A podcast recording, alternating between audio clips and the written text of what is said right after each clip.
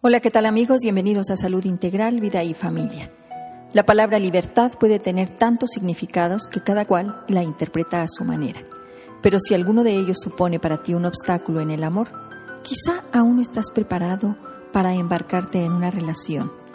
Reflexiona sobre lo que significa la libertad en las relaciones. La libertad es lo más maravilloso que puede tener un ser humano. Nada ni nadie puede socavar ese derecho fundamental. Ser libre es poder hacer y decir lo que pensamos de acuerdo con nuestra ideología, educación e incluso nuestras experiencias de vida. La libertad es un derecho inalienable de todos y para todos.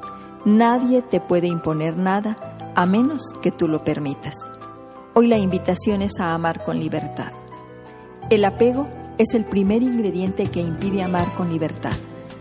El apego es una vinculación mental y emocional generalmente obsesiva, a personas, objetos, actividades, ideas o sentimientos que se origina en la creencia irracional de que este vínculo proveerá de manera única y permanente placer, seguridad o autorrealización. La persona apegada estará convencida de que sin esa relación le será imposible ser feliz, alcanzar sus metas y tener una vida satisfactoria. El amor saludable respeta los gustos y pensamientos de cada miembro de la pareja Ello sin duda favorece el crecimiento y desarrollo a nivel personal. Existen tres libertades básicas en el amor saludable. La primera de ellas es la libertad de conciencia. Significa tener el poder de pensar, sentir, decir y hacer sobre todas las áreas significativas de nuestra existencia.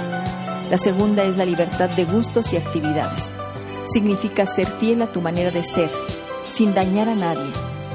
Si por amor cambias tu manera de ser, a tus preferencias y tu vocación, y te digo, tú no estás emparejado, estás esclavizado.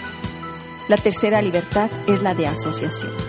Significa poder interactuar con otros para cualquier propósito, siempre y cuando no ocasione daño a terceros. Si por amor debes perder a tus amigos o a tus grupos de referencia, cuestiónate si no es preferible estar sin pareja. Cualquier vínculo que obstaculice el desarrollo de tu libre personalidad no sirve. No olvides que un vínculo sano es aquel que empuja y sostiene el crecimiento y desarrollo de quienes lo conforman. Por hoy es todo. Yo soy la doctora Irma Quintanilla González, especialista en medicina familiar y terapeuta familiar.